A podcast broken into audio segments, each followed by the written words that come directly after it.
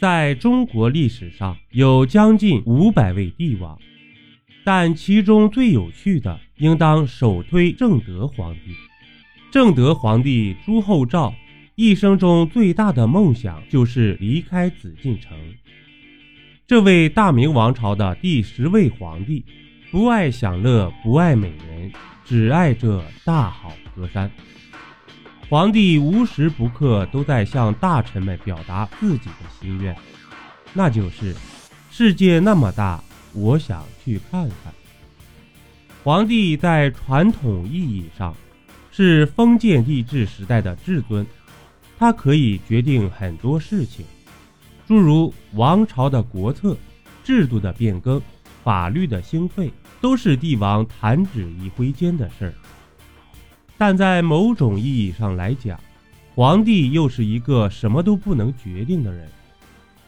帝王为万众之表率，要时刻保持威仪，要给大臣和百姓们做标杆。所以，帝王无论日常生活还是衣食住行，都要时刻保持礼仪体统，绝不能干出封建礼法之外的荒唐事来。而朱厚照不想在紫禁城里老老实实的当皇帝，却想着整日纵马疾驰，历遍大好河山的想法，在大臣们的心里无疑是十分荒唐的。所以每一次朱厚照要求外出时，都会被大臣们以各种理由拒绝。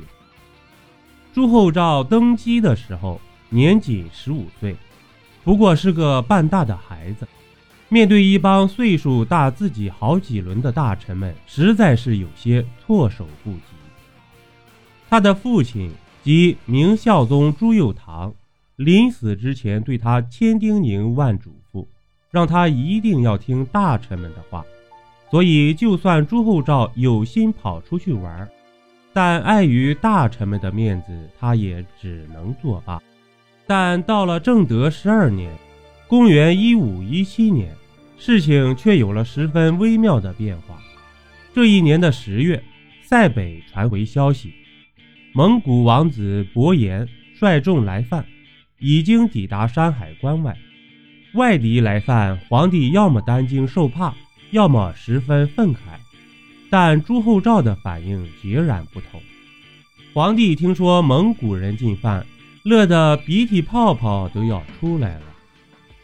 早朝时分，皇帝立刻宣布自己要御驾亲征，亲自下场收拾一下这位不听话的蒙古小老弟。一句话激起千层浪，底下的大臣们可算是炸开锅了。大臣们什么都能听，但唯独不能听“亲征”这两个字。在正德十二年，距离英宗皇帝朱祁镇。搞出的土木堡之变还不到七十年，土木堡之变那是什么档次、什么规模，又是什么后果？大臣们的心里都心知肚明。当年瓦剌入侵大明，明军大败，皇帝被俘虏的惨剧历历在目。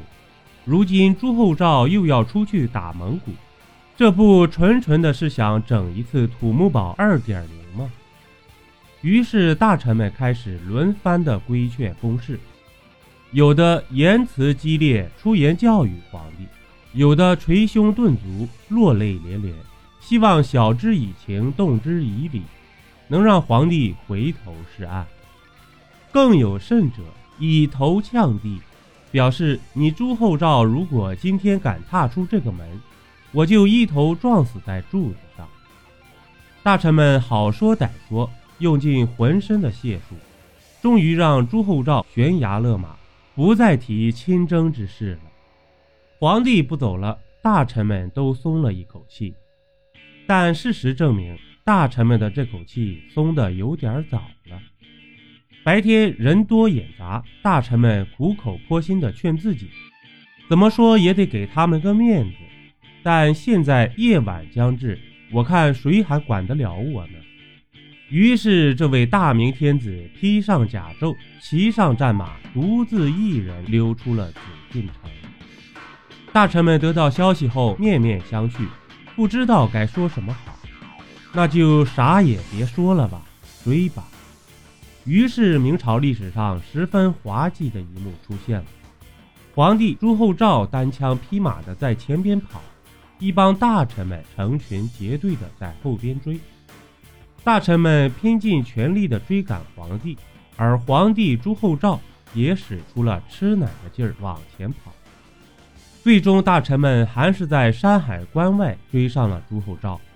大家不仅追上了朱厚照，还得知了一个十分震惊的消息，那就是几天之前，朱厚照已经在山海关下指挥军队击退了蒙古小王子伯颜。这算是把大明文臣的脸给打了个结结实实。你们说我爱玩，其实我是出来办正事儿的。你们以为我要学朱祁镇，其实我学的是朱棣。此事放下，暂且不说。时间一转，又来到了正德十四年，公元一五一九年。这一年的六月，就藩在江西的宁王朱宸濠也想学一学朱棣。于是起兵靖难，公开作乱，要跟正德朝廷斗个你死我活。有了前一次的亲征经验，朱厚照更加肆无忌惮。听说宁王造反，还没等大臣们规劝，立刻下了一道旨意：我要御驾亲征，谁敢阻拦，直接枪毙。这回大臣们终于老老实实的把嘴闭上了。大家都是娘生爹养的，皇帝亲征事小，自己丢命事大，爱去就去吧，反正也不是头一回。于是朱厚照亲率大军从京师出发，直奔江西府。皇帝一路上兴致盎然，幻想着到了战场上如何痛殴朱宸濠，如何建立功业。邀您继续收听下集。